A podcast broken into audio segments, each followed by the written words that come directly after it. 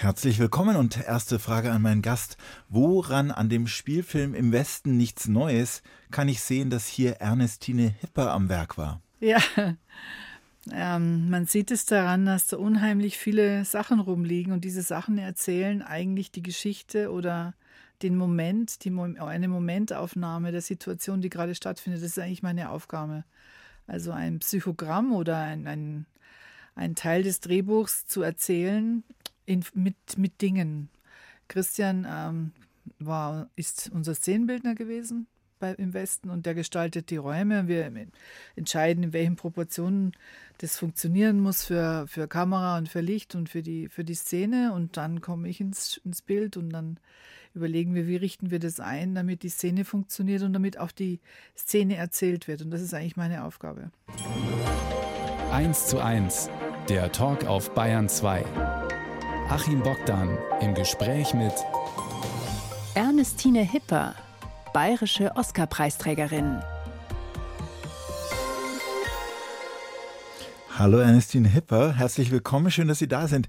Wie viele Menschen in Bayern besitzen denn außer Ihnen noch einen Oscar? Ich glaube, der, der Rolf Ziertbauer hat einen gekriegt. Ansonsten. Vielleicht noch Caroline Link. Glaub, ach, ach die Frau Caroline lebt ja. Caroline ja. lebt ja in München, Entschuldigung, ja aber es sind ganz wenige offensichtlich. Ja. Wie hat denn es sich durch den Oscar ihr Leben verändert? Hat sie es überhaupt verändert? Ja, jeder vermutet, dass es sich so sehr zum Positiven verändert hat. Ähm, das ist für jemanden, der eigentlich ähm, gerne hinter der Kamera ist, nicht so ganz der Fall. Also es gibt ja Menschen, die entscheiden sich dafür, vor der Kamera zu agieren und zu leben und sich zu performen und zu zeigen. Ähm, ich bin wirklich ein Mensch, der wahnsinnig, der nicht gerne in der Öffentlichkeit ist. Also ich bin da sehr überfordert damit, persönlich. Ähm, ich wurde auch sehr bedrängt von Journalisten, äh, oft extrem unangenehm zum Teil, auch mit mit fast erpresserisch, äh, wirklich Maßnahmen, auch während der Oscar-Nacht noch. Es war, und, äh, machen Sie dies, machen Sie das? Machen Sie dies, rufen Sie sofort an und 300 E-Mails und wir stellen Ihnen Termine vor, wann Sie kommen.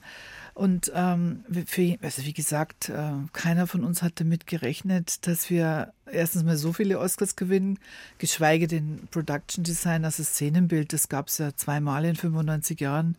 Also die Chancen, dass wir wir und somit ich auch einen Oscar gewonnen im Promille-Bereich. Also wir sind nicht davon ausgegangen und demzufolge wurde, war keiner von uns in keinster, wir waren einfach nicht darauf vorbereitet. Netflix auch nicht, also keiner. Wir sprechen später noch ausführlich über diese Oscar-Verleihung. Sie haben jetzt, glaube ich, auch noch den Bayerischen Verdienstorden bekommen. Ja, das war bezaubernd.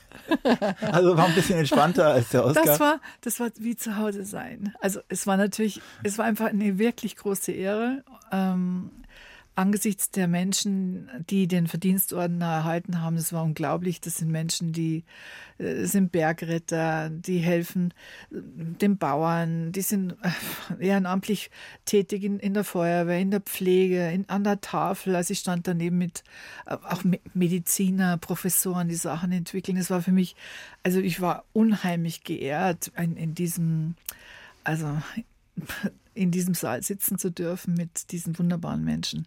Aber ich merke schon, dass es waren turbulente Wochen und Monate, die jetzt gerade hinter Ihnen liegen. Sie waren, soweit ich informiert bin, auch noch in Island. Andersherum. Dieser Film erreichte uns am 4. Anfang Januar begann, begannen Christian und ich, wir beide, wir haben uns schon öfter zusammen, sieben, sieben Filme zusammen gemacht, arbeiten seit 18 Jahren, immer wieder, wenn die Christoph, Projekte. Christoph äh, Goldbeck, äh, Christian Goldbeck. Ja, Christian Goldbeck. Und wir begannen äh, den Film Eine Million Minuten, ähm, ein erst, ein erst, eine, eine Erstregie von Chris Doll. Und wir waren in, in Berlin, sechs Wochen später erster Drehtag und auf einmal kamen die ersten Nominierungen aus London. Äh, 14 Mal nominiert für die, für die BAFTAs in London. Das ist der britische Oscar. Also wir saßen alle platt im Büro und haben gesagt, was ist, was ist denn hier auf einmal los? Und dann kam die Art Directors Guild in Amerika, war mal nominiert. Ich war, ich habe ja im 2021 im Westen nichts Neues und Tar gemacht, was für die Amerikaner oder sag mal, für die Filmwelt ein großes Rätsel ist, weil im Westen nichts Neues ist ja ein Werk aus dem Ersten Weltkrieg, historisch. Und Tar ist ein ultramoderner, slicker Autorenfilm, ein intellektueller, entschleunigter, moderner Film. Und wie man das überhaupt in einem Jahr beides mal an beiden Projekten zu arbeiten. Und für beide Filme waren ja für den besten Film in London und bei den Oscars nominiert und bei, dem, bei der Art Directors Guild in den USA und bei der Set Decorator Society. Da habe ich den Preis, Preis für Tar gewonnen. Also es war wirklich ein turbulentes Jahr. Aber ein turbulentes Jahr. Aber nach Island sind Sie trotzdem? Genau. Und dieser Film soll, spielte sechs Wochen in Berlin. Dann spielte er einen Teil davon in Thailand und dann den restlichen Teil auf Island. Und wie gesagt, Anfang Januar hielt, kamen die BAFTAs. Kurzfristig danach kam ja gleich die Nominierung für die Oscars, was, was man nicht beschreiben kann. Wir waren so glücklich, weil nur nominiert zu sein ist ja eh die aller, allergrößte Ehre für einen deutschen Filmschaffenden. Das ist ja äh, wie wenn man träumt davon, mal auf den Mond zu fliegen. Man guckt nicht über den Ozean. Und ähm, ja, und dann musste ich nach Thailand. Ich bin in Thailand vorbereitet, zehn Tage, und bin dann von Thailand 36 Stunden Anreise nach Los Angeles. Ähm, wie gesagt, da waren turbulente zwei Tage vorher mit diversen wunderbaren Veranstaltungen, die einfach großartig waren. Also man kann es gar nicht so beschreiben. Man landet, wird abgeholt von, von einem Limofahrer nach 36 Stunden Anreise, kommt in das Pantry Hotel. Es ist alles vorbereitet, also so wie man es nun mal nie kennt, hat ein Personal Assistant. Dann kriegt man seinen Plan und da heißt es eben, okay, am nächsten Tag ist erstmal Brunch German Films und äh, Frau Rote hält eine Ansprache und alle nominierten Deutschen, es waren ja mehrere da, ja, waren ja viele andere noch da. Ähm, man traf sich dann am nächsten Tag zum Brunch und am Nachmittag ging es dann weiter auf eine Veranstaltung, die hieß Women in Film. Das ist eine, eine Vereinigung in Amerika, die, die sich sehr um die Belange der Frauen kümmern, um Gehälter und, und um Aufstiegschancen und um Möglichkeiten, die auch Türen öffnen, wenn, wenn da Talente entdeckt werden. Und ähm, da saßen wir nominierten, alle nominierten Ladies in einem sehr, sehr großen Raum und haben uns alle so mit großen leuchtenden Augen angeguckt, so, oh mein Gott. Und ich war ganz ehrfürchtig, weil es waren natürlich sehr, sehr berühmte Menschen dabei, die ich eigentlich nur aus Zeitungen kenne oder aus Hollywood Reviews oder ich meine, ich war ja nominiert mit meinen, mit meinen Idolen, also mit Catherine Martin, Karen Murphy, Bev Dunn, Florencia Martin, die ja Babylon, für Babylon den, den BAFTA gewonnen hatte. Rick Carter, der hat Star Wars gemacht. Dann die, die beiden ähm, Ben Proctor, die Avatar gemacht haben. Ich war fassungslos. also man Menschen. kennt quasi all diese Szenenbildner ohnehin, hat die Filme gesehen, hat man kennt das die Namen. verglichen, auch vielleicht mit den eigenen Dingen. Vielleicht wollte man sogar so sein wie die. Nein, machen. das war niemand bestreben. Wirklich nicht. Also wir, wenn man in Deutschland arbeitet, ähm, muss man sich entscheiden, in Deutschland zu bleiben oder man packt das Köfferchen und geht nach England oder nach Amerika und versucht sein Glück. Aber in Deutschland kommen wir nie, ähm, wir haben nicht die Projekte dieser Größe. Es gibt keine Filme dieser mit, mit den Budgets und den Volumen und den Möglichkeiten, um in der Art jemals was drehen zu können. Eine Stunde, zwei Menschen im Gespräch auf Bayern 2. Achim Bogdan trifft Ernestine Hipper. Kennt in Island jeden Trödelladen. Weil sie dort kürzlich als Szenenbildnerin für einen Film unterwegs war und vermutlich auf der Suche nach Gegenständen. Ich bin Filmerstatterin und keine Szenenbildnerin, aber ich habe ähm, für den Film Eine Million Minuten ähm, auf Island eine interessante ähm, Ausstattungsreise gehabt, weil wir wirklich, ich, ich bin direkt von den Oscars aus Los Angeles mit meinem Oscar im Koffer, im Handgepäck da gelandet, kam an und, wenn man aus der Glitzer-Hollywood-Welt kommt und dann plötzlich auf Island landet, denkt man, man ist auf dem Mond. Das denkt man auch so, wenn man die ganzen und, Lavafelder und sieht. Und man ist es normalerweise gewohnt, dass man große Fundi hat und große hm, Einrichtungshäuser. Man geht da rein und man sucht die Sachen aus und dann dann fängt man an zu dekorieren. Das gibt es auf Island nicht. Also meine, meine Set-Decoratorin, die mir zur Seite stand, ähm, hat mich darauf, fuhr danach, wir fuhren danach von, von, von einem, weil wir mussten sehr, wir mussten ein, ein Ferienhaus einrichten, was ein bisschen Zeit erzählen sollte. Also sollten es keine neuen Sachen sein, sondern gelebte Sachen, die vielleicht vom Vater oder vom Großvater schon waren oder von der Mutter oder einfach so ein zusammengewürfeltes, nettes Ferienhaus sein. Und dann sind wir wirklich von einem äh, Good Shepherd heißen die, bei uns heißen die Rotkreuzläden oder so, von einem Good Shepherd zum nächsten gefahren und haben Stück für Stück da einen Teppich, da eine Lampe, da einen Stuhl, dann, dann ein Sofa und da ein kleines ähm, Tassen und da eine Pfanne irgendwie zwei Wochen lang zusammengesucht, jeden Tag, bis wir dann die Ausstattung für das Haus zusammen hatten. Und im Grunde genommen geht es ja darum, Gegenstände zu finden, mit denen man den Film dann so dekoriert, dass er Emotionen auslöst, dass man sich sofort in irgendeine Zeit gezogen fühlt. Oder wie würden Sie es beschreiben? Also anhand von Island kann man das jetzt mal so erklären. Die Vorgabe war, es sollte ein, ein Ferienhaus sein, ähm, wo man quasi äh, alle Sachen, die zu Hause noch eigentlich zu gut sind zum Wegwerfen, reinpackt. Man sollte aber auch erkennen, dass die Familie, der das Haus gehört, also aus einer normalen äh, Mittelschicht ist und nicht, nicht äh, zu vermögend. Und man wollte im Haus auch erzählen, dass es schon seit 40 Jahren im Haus in Familienhand ist. Also fängt man an, sich zu überlegen, was mache ich denn in dem Häuschen? Ähm, um so eine Art von, von Geschichte, zu, ein Psychogramm, man erstellt ein Psychogramm zuerst, wer hat da drin gewohnt, wer lebt da drin, wie viele Menschen, dann richtet man die Räume an, wie viele Betten brauchen wir, wie viele Sitzgelegenheiten. Dann fängt man an, ja, machen wir da hinten eine kleine Strickecke, wo die, die Tante, wenn zu Besuch kommt, immer strickt. Machen wir da drüben die Malecke für die Kinder. Ja, ja, toll, dann erzählen wir das auch Kinder schon. Und dann machen wir an der Wand zum Beispiel Kinderzeichnungen von verschiedenen Äras der Kinder, um zu erzählen, um Zeit zu erzählen, zu sagen, ja, schon so haben die angefangen als Kleinkind und als sie 15 waren, haben sie dann schon den Fjord gemalt.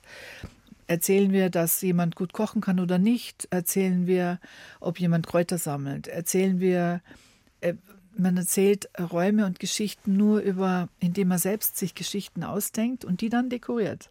Und das haben wir dann auch gemacht. Und am Anfang haben die Isländer auch gedacht, was machen die da? Weil die sind es nur gewohnt, dass die Amerikaner kommen, so Law and Order, die haben ja so stereotype Einrichtungen. Ja, also auch wenn es geht, ähm, sehr ähnlich gehalten. Die haben ihre Computer stehen, immer die Lampen in die gleichen Achsen. Ich sehe das ja sehr viel. Und als wir dann das Häuschen eingerichtet waren, die, die Isländer haben ja gar nicht verstanden, warum ich so komisches Zeug zusammensuche. Äh, und als wir es dann dekoriert hatten, standen sie da und haben gesagt, ah, jetzt verstehe ich das, jetzt sehe ich das alles, jetzt weiß ich, was du erzählen wolltest. Ja, da merkt man mal, was da für eine Liebe dahinter steckt, für eine Akribie, um so einen Film so schon mal so zu erzählen, bevor überhaupt das erste Bild gedreht ist, einfach nur durch die Gegenstände, die da sind.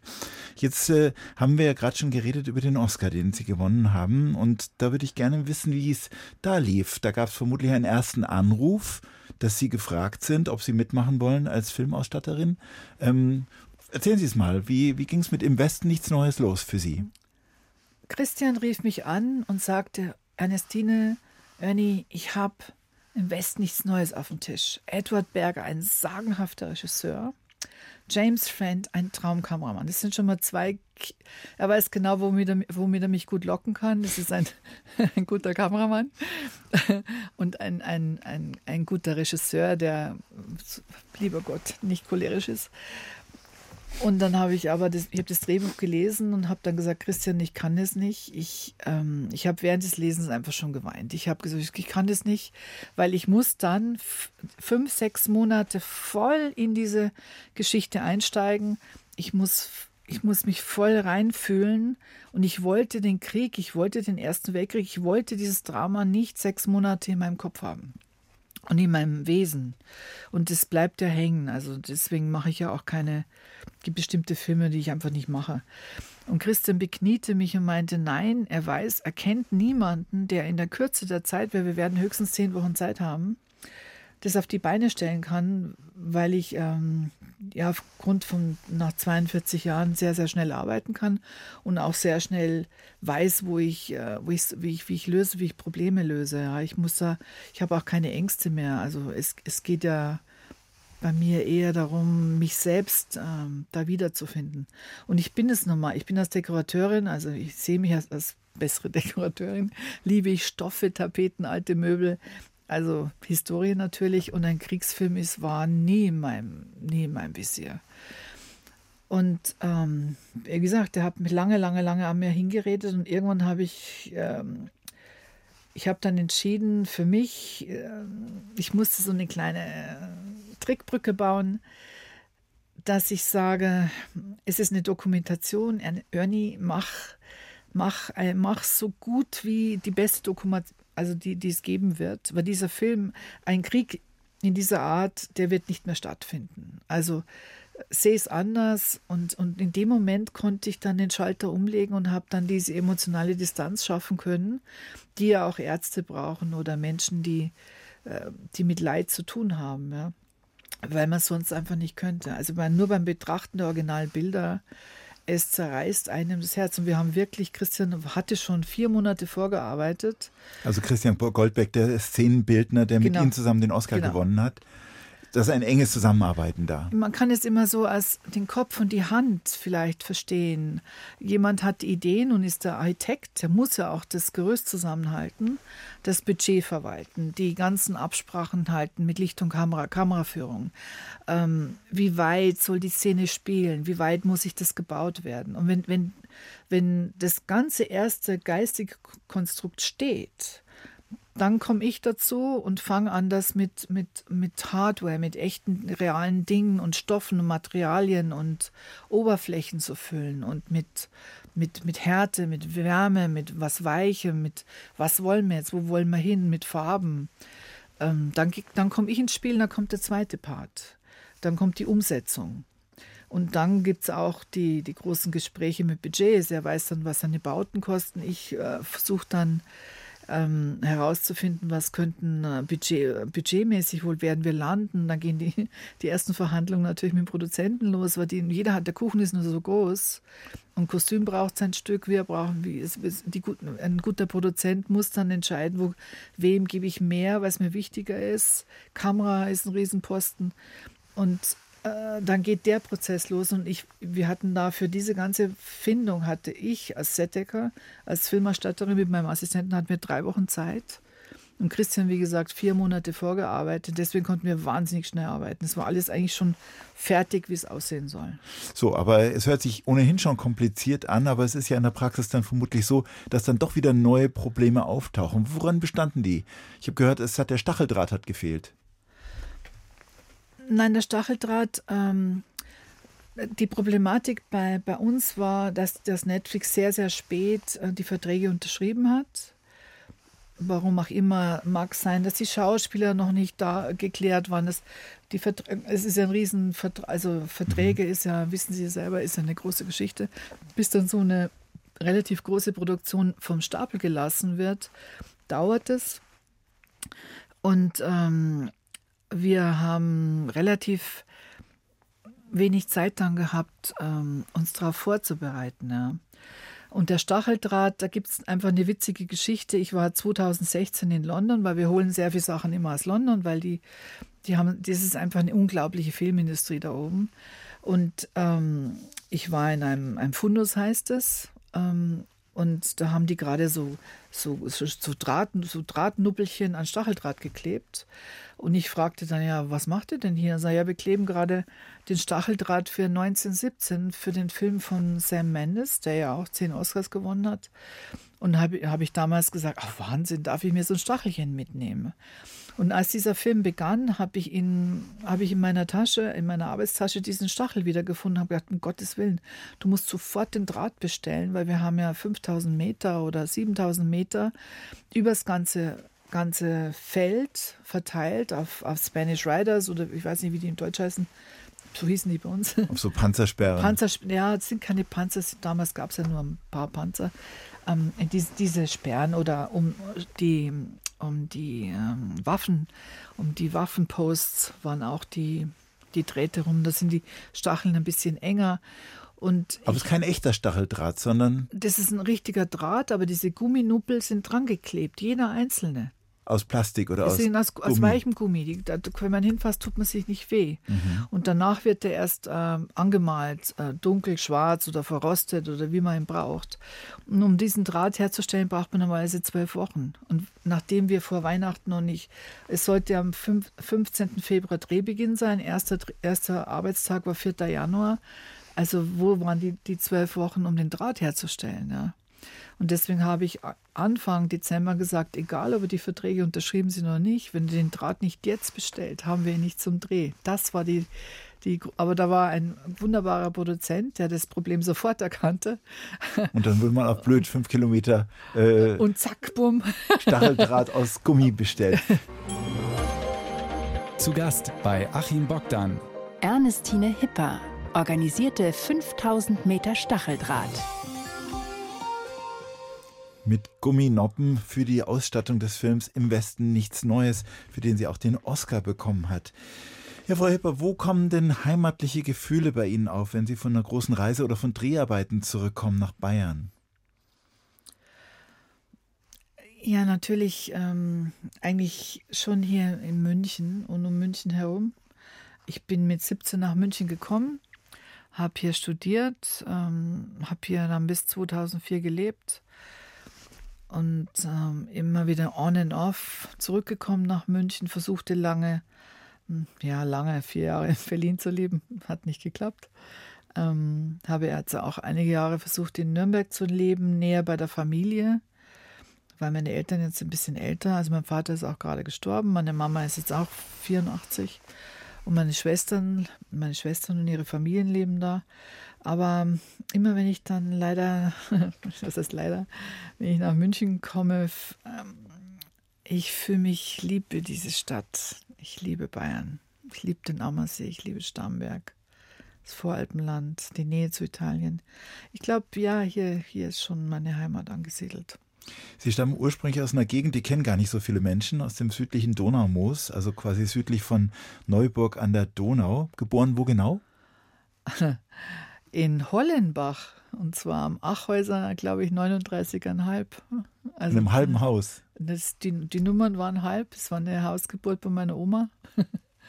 Und meine Mutter ähm, heiratete da meinen Vater, der lebt in Langmosen. Und die beiden, ich lebte da bis ich 15 war. Und dann zogen sie, äh, meine Mutter wollte dann ähm, ab, groß, einfach abgelegen, stiller, ruhiger, in der Nähe Natur, mehr, wir waren in Langmosen ja mitten im Dorf eingebunden, ähm, mehr in der Natur und abgeschieden leben. Das gefiel mir natürlich überhaupt nicht. Ich habe da zwei Jahre dann gelebt. Ich und bin dann, habe mich dann in München beworben an der Grafikdesignschule, an der Modeschule und wurde Gott sei Dank aufgenommen. War ein Plan B hatte ich eigentlich nicht. Also das heißt, die ersten ja, 17 Jahre oder 15 Jahre ihres Lebens haben eigentlich gespielt in diesem langen Mosen, 1600 Einwohner.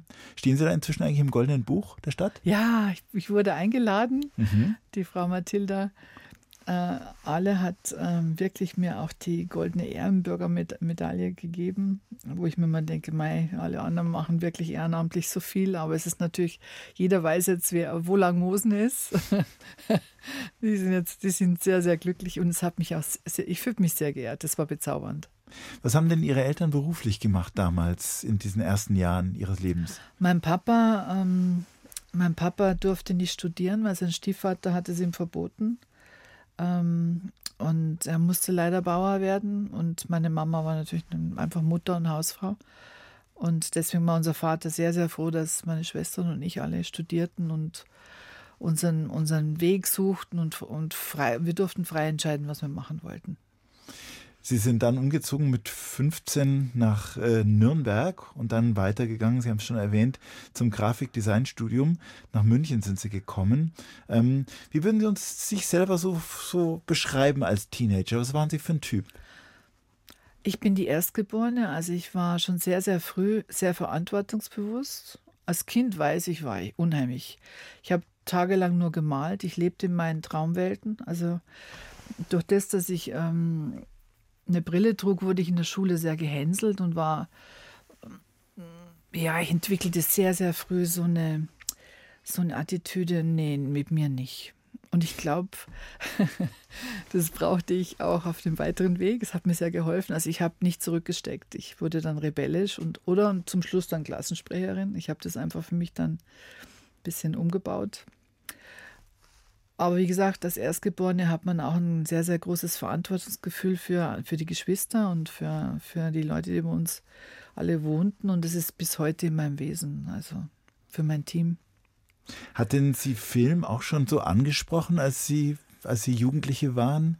Gab es da schon ein Kino, weiß gar nicht, wo war das nächste Kino von Langmosen aus? In Schrobenhausen. Ja. Aber Film war nicht auf, auf in meiner, in, in keinster Weise. Ich bin, ich wollte, ich habe geträumt von London und Paris und von Mode und von Haufen Quatsch, was man halt als junges Mädchen so träumt. Habe aber sehr schnell gemerkt, dass die Mode die Mode mir zu, das ist nicht, es ist nicht meins und es liegt mir auch nicht. Ich wurde, ich war dann äh, während des Studiums fing ich an zu arbeiten und kam zufällig, zufällig in der Werbefilmproduktion, wo ich dann Catering gemacht habe und aufgebaut Mädchen für alles und äh, ja, 18 war ich, habe dann so ins Studio reingespitzt und habe dann da die großen Schaumscheinwerfer gesehen, die ersten Werbefilmsets, ja, egal, sei es für für Schokolade oder für Kaffee oder für irgendwas. Rotkäppchensekt. Das war viel später, der mhm. war berühmt. Und ähm, das war für mich natürlich, wenn man vom Land kommt, eine ziemlich äh, eine große, große Wunderwelt. Ja. Ähm, und als das Studium fertig war, fragten die mich, ob ich Assistenz machen wollt, will.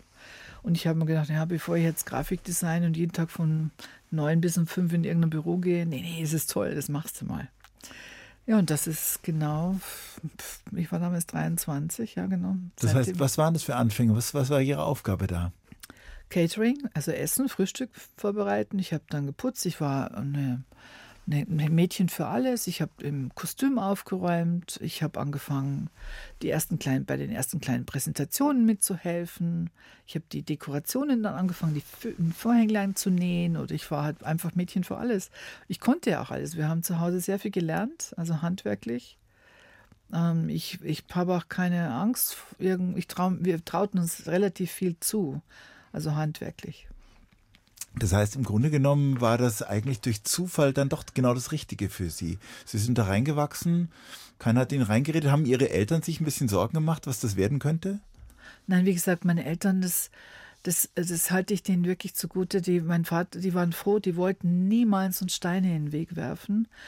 Und sie sagten auch immer, wenn deine Erfahrung musst du selber machen. Ja? Und wenn du Probleme hast, dann komm so gut wie es geht, können, werden wir helfen. Also das, wir wurden immer, natürlich wollte ich meinem Vater ein, eine fertige Ausbildung auf den Tisch legen, damit er hat für mich selbst so ein inneres Gefühl. Deswegen mein Diplom, ich habe es ihm gegeben und dann hatte ich so das Gefühl, okay, Papa, ich habe jetzt eine Ausbildung gemacht, jetzt kann ich dann machen, was ich will.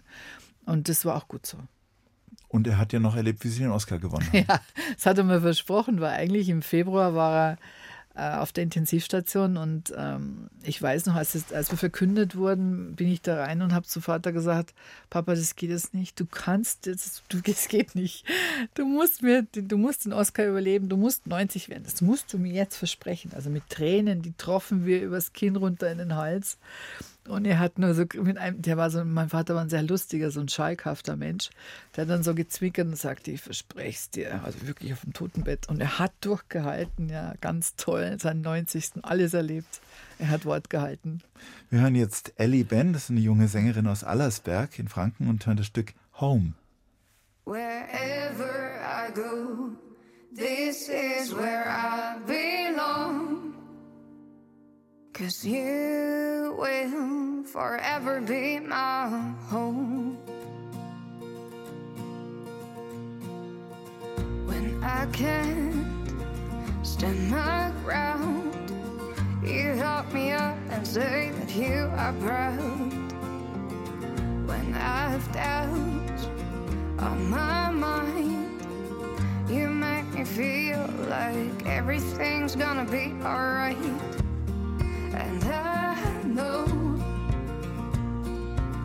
Don't need to feel alone.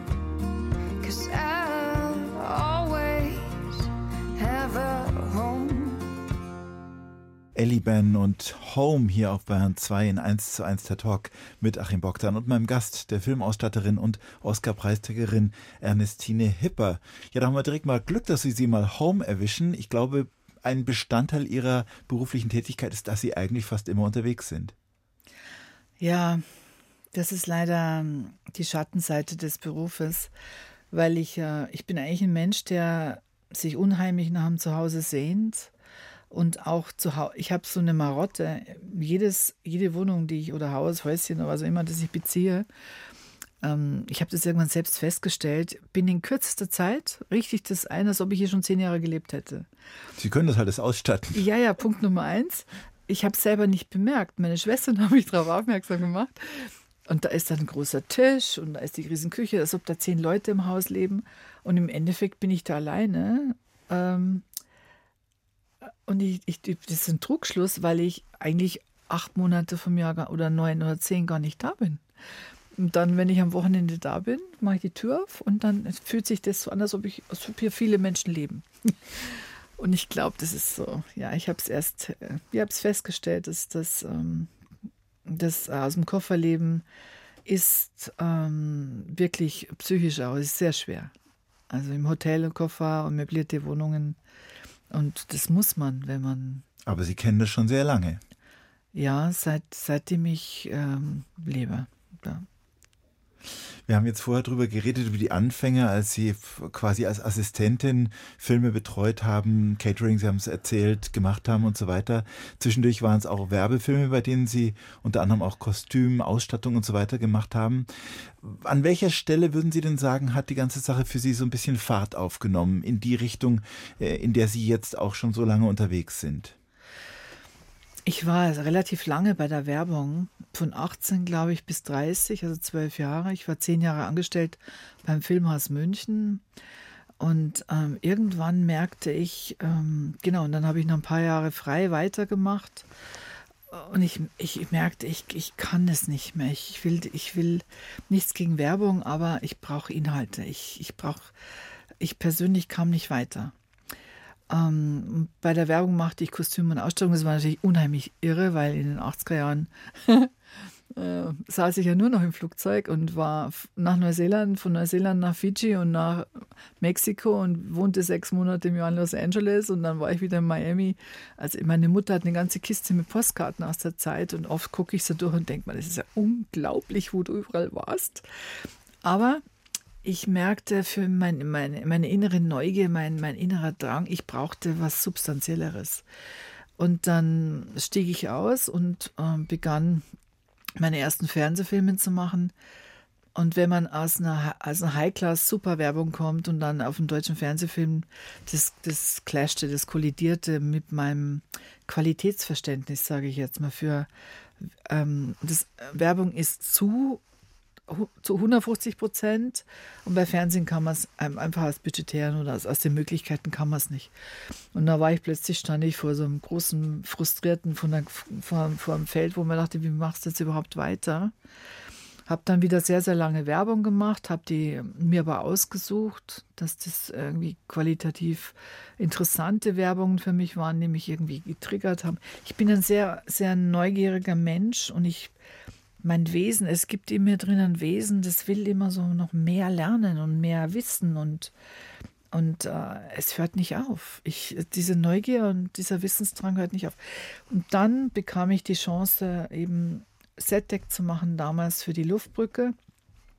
Und da habe ich gemerkt, das ist genau meins. Ist, also ein historischer Film. Ja, ein Zweiteiler, Fernsehen die Geschichte der Luftbrücke, die Museen, die, die Archive, ähm, das, das Zusammenfügen, ähm, das Handwerkliche, das dann wieder umzusetzen mit den Mitteln, die einem gegeben sind. Also Mittel auch in, in Form von, wie viel Team hast du, wie viel Geld hast du aufgeben, wo, wie kriegst du die Materialien her, darf es realistisch sein, wie realistisch wird, wird es. Und da habe ich gemerkt, da fing ich Feuer und habe ich gemerkt, das liebe ich. Denn es ist verbunden mit sehr viel Akribie. Man muss sich ja erstmal informieren in dieser Zeit, in der der Film spielt. Was gab es da für Gegenstände? Nicht, dass man was irgendwie da reinpackt, was erst viel später aufgetaucht ist. Und möglichst soll das ja auch schon eine Geschichte erzählen. Ähm, dieses Bild, das sofort, in, in einem das Ar zu arbeiten anfängt im Zuschauer. Also Sie haben viele Filme, die wahrscheinlich auch viele unserer Hörerinnen und Hörer angeschaut haben. Ich sage zum Beispiel mal Krabbert von Marco Kreuzpeintner. Nach Ottfried Preußler ist so ein Film 2008. War der wichtig für Sie? 2005, das war lustigerweise Christian äh, Goldbecks und mein erster Film zusammen, unser erstes, unser Erstlingswerk. Und ähm, bis jetzt war es einer meiner härtesten Filme meines Lebens, den haben wir in Rumänien gedreht. Also das war schon mal körperlich äh, eine Anstrengung. Also da springt man auch rein, ganz aufgeregt, weil, äh, weil das Buch natürlich äh, ein Traum ist. die Mühle mit den Gesellen, die dunkle Zeit, der 30-jährige Krieg. Und dann stellt man sich Rumänien sehr, sehr romantisch vor, ja. Sibiu und die Realität war ganz, ganz anders. Es war, also das war von der, von der Produktionsseite, der und noch zwei andere waren die härtesten Filme meines Lebens. Ich stelle noch mal ein paar, ne, nenne nur ein paar Namen. Wiki auf großer Fahrt zum Beispiel ist ein Film, den haben viele Leute gesehen. Ja. Fuck You Goethe 2. Die Dasslers über die Adidas Puma Familiensaga. Ja. Auch das natürlich ein Film, wo viel Spielraum ist, wenn man historisch was darstellen möchte. Klingt ja. so, als hätte es auch Spaß gemacht. Die Dasslers war großartig. Mhm. Die Dasslers war, ist für einen Ausstatter oder eine Ausstatterin ähm, eine Zeitspanne von 1923 bis 84 erzählen zu dürfen. Und dann wiederum ist aber, das kann sich jemand nicht vorstellen, der den Beruf nicht kennt, man hat einen Drehtag 1923, dann hat man am nächsten Tag einen, Dreh, einen, Dreh, einen Drehtag 49, wenn der Krieg vorbei ist und die Amerikaner im Haus sind. Dann wird wieder zu, zurückdekoriert auf, wenn die einziehen, 35, dann muss wieder alles schön sein. Dann springen die plötzlich in die 70er Jahre, da wird übers Wochenende umtapeziert, alles wieder neu eingerichtet. War Adi Dassler ist dann schon noch wohlhabender. Und das alles ähm, zu, da, organisieren. zu, organisieren. und möglich zu machen, das ist eine, das, das ein Außenstehender wird, wird sagen, unmöglich. Unmöglich. Aber ja. Sie haben es geschafft, Frau Hipper. ja, Dafür mit, mit viel da. Hilfe. Ich bin nicht alleine. 1 zu 1, der Talk auf Bayern 2. Achim Bogdan im Gespräch mit Ernestine Hipper, bayerische Oscarpreisträgerin. Ja, Frau Hipper, wenn Ihr Leben ein Film wäre, was wäre es denn wohl für ein Genre? Komödie, Tragödie, Arthouse, Blockbuster, wo würden Sie es einsortieren? Eine Mischung zwischen Drama und Arthouse wahrscheinlich. Weil es gibt viele Ups, es gibt viele Downs. Es gab äh, eine wunderbare Reise bis jetzt. Film gab mir eigentlich alles, was ich mir als Kind erträumt habe. Weil ich habe ja eine große Wand gehabt in meinem Zimmer und da war zum Beispiel Marlboro Abenteuer-Team drauf und London und Paris und riesige und Strände und Hawaii und was ich alles angeguckt habe die Inka-Tempel. Und äh, ich durfte wirklich dank, ähm, dank meiner Filmreisen überall dahin. Und ähm, es, es ist ein, es war nie langweilig, nie. Ich kann mich nicht daran erinnern, dass es langweilig war. Interessanterweise war eigentlich gerade letztes Jahr so ein Punkt, wo ich eigentlich aufhören wollte und so überlegte, okay, jetzt machst du die letzten paar Jahre noch ein bisschen ruhiger und ähm, versuchst vielleicht einen kleinen Laden zu machen und hörst einfach auf. Und dann kam auf einmal diese, diese unglaubliche Oscar-Nominierung und ähm, auch dieser, dieser tolle Preis, der, der einem da überreicht wird. Und, und ähm, ja, und jetzt schauen wir mal weiter. Ich bin mir sicher, da kommt jetzt vielleicht noch was Tolles, irgendein nettes, wunderschönes Projekt und vielleicht auch mit ein paar Schauspielern, mit denen ich gerne noch drehen würde. Emma Thompson oder Kate Winslet wären ganz toll die tolle Kate Blanchett durfte ich ja schon erleben. In Tar. Ja, es war toll. Und ähm, ich würde jedem raten, ähm, nicht so schnell klein beizugeben, sondern sich auch leider ein bisschen durchzubeißen, wenn man irgendwo hin will und wenn man was erreichen will. Es wird immer belohnt. Also denn es ist ja auch von außen betrachtet schon auch ein bisschen eine irre Lebensgeschichte, die von diesem 1600 Seelendorf da im, im südlichen Donaumoos letztlich als Spätberufene bis zum Oscar geführt hat. Ja. Also, also nicht wirklich wahrscheinlich. Ja, meine rebellische Natur, ähm, meine Neugier ähm, waren die Triebfeder, um einfach weiterzumachen und vielleicht so, so weit zu kommen. Warum würden Sie uns denn Ihren Beruf als Filmausstatterin empfehlen und vielleicht auch nicht empfehlen? Ähm, ich kann es jedem empfehlen, der, der nicht gerne ähm, gebunden ist. Also in Form von 9 to 5 äh, zur Arbeit gehen zu müssen oder zu wissen, ich mache jetzt eine Beamtenkarriere die nächsten 20 Jahre. Äh, wenn ein Mensch so eine, so eine Konstitution hat, soll er nicht zum Film gehen. Als Frau gibt es irgendwann im Leben die Frage, will ich eine Familie, will ich Kinder? Und ich habe mich mit 35 dagegen entschieden. Das muss man bedenken, wenn man als Frau Filmerstatterin werden will. Ansonsten ist man gibt sehr, sehr viel auf, was man, was man einfach vergisst. Äh, man bekommt sehr viel, aber so ist es doch bei jedem Beruf. Ein Bäcker muss auch um zwei aufstehen, ja muss schauen, dass er um acht im Bett ist. Jetzt haben Sie über die Jahre sehr, sehr viele Filme da gemacht, betreut, ausgestattet. Ähm, wenn Sie jetzt so auf, auf die zurückblicken, gibt es einen, bei dem Sie besonders, bei dem es Ihnen besonders schön geht, gut geht, wenn Sie den so anschauen und Sie denken, da ist es wirklich, da hat es richtig gepa gepasst. Muss gar nicht der Invest nichts Neues sein. Nee, mit meinem Herzen sind meine beiden Kinderfilme. Das ist das, das kleine Gespenst und Vicky. Ähm, die waren äh, Erstens, mein Kinder, Kinderfilmregisseure sind bezaubernd. Das, das, Genre ist bezaubernd. Man ist an, es tut nicht weh. Es war eine, Vicky war wunder, wunderschön, weil wir die vier Jahreszeiten erlebten. Wir waren im Frühling am Weichensee, dann waren wir im Sommer auf, ähm, Malta, im Herbst auf Burghausen. Da war dann alles Gold, der goldene Herbst. Und im Winter waren wir, da fiel der erste Schnee, da waren wir in München im Studio. Das war eins meiner schönsten Filmjahre. Also von dem her, die beiden Filme trage ich sehr, sehr gerne im Herzen. Haben Sie denn noch irgendeinen unerfüllten Traum, den Sie in all den Berufsjahren sich irgendwie noch nicht äh, gönnen konnten? Entweder weil keine Zeit war oder aus anderen Gründen? Ich will einen Hund irgendwann haben können. Und das ist quasi im Moment unmöglich. Keine Chance. Das geht nicht. Weil zu viel los ist. Ja, aber wenn ich in Rente gehe, habe ich einen Hund. Das war unser heutiger Gast, Ernestine Hipper, die für Im Westen nichts Neues den Oscar für die beste Filmausstattung bekommen hat und für Szenenbild gemeinsam mit Christian Goldberg. Vielen herzlichen Dank für den Besuch. Dankeschön. Das Gespräch mit Ernestine Hipper finden Sie zum Nachhören in der ARD Audiothek. Da gibt es natürlich auch Literatur, Drama, Komödie, Doku-Hörspiel, Science Fiction, also das ganze Leben. Jede Zeit ist quasi auch Hörspielzeit und zu finden da, wo es Podcasts gibt. Und morgen um die Zeit gibt es natürlich auch wieder eins zu eins der Talk. Ich wünsche Ihnen jetzt noch einen angenehmen Abend und Nachmittag. Ihr Achim Bogdan.